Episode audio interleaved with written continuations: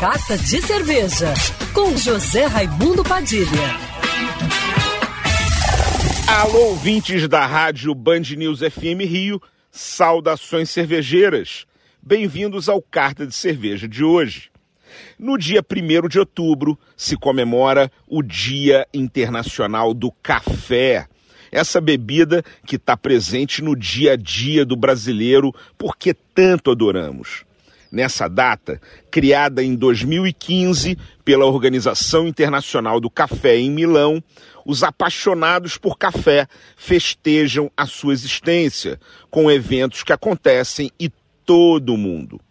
E quem gosta de café e cerveja tem muito para celebrar também, porque existem muitas cervejas que usam café em suas receitas.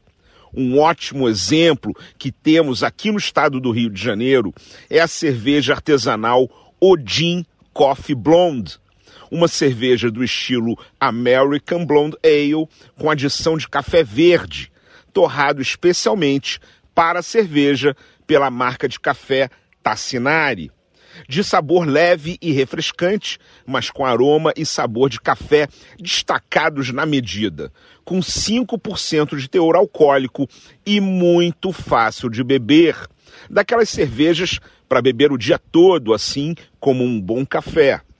Outra cerveja com adição de café é a Colorado Demoselle, uma coffee porter com adição do café da região de Alta Mogiana, interior de São Paulo, com 6% de álcool para ser bebida como café, perfeita para finalizar uma refeição.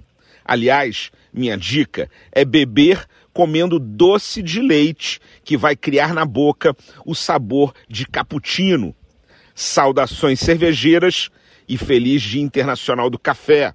E para me seguir no Instagram, você já sabe, arroba Padilha Sommelier. Quer ouvir essa coluna novamente?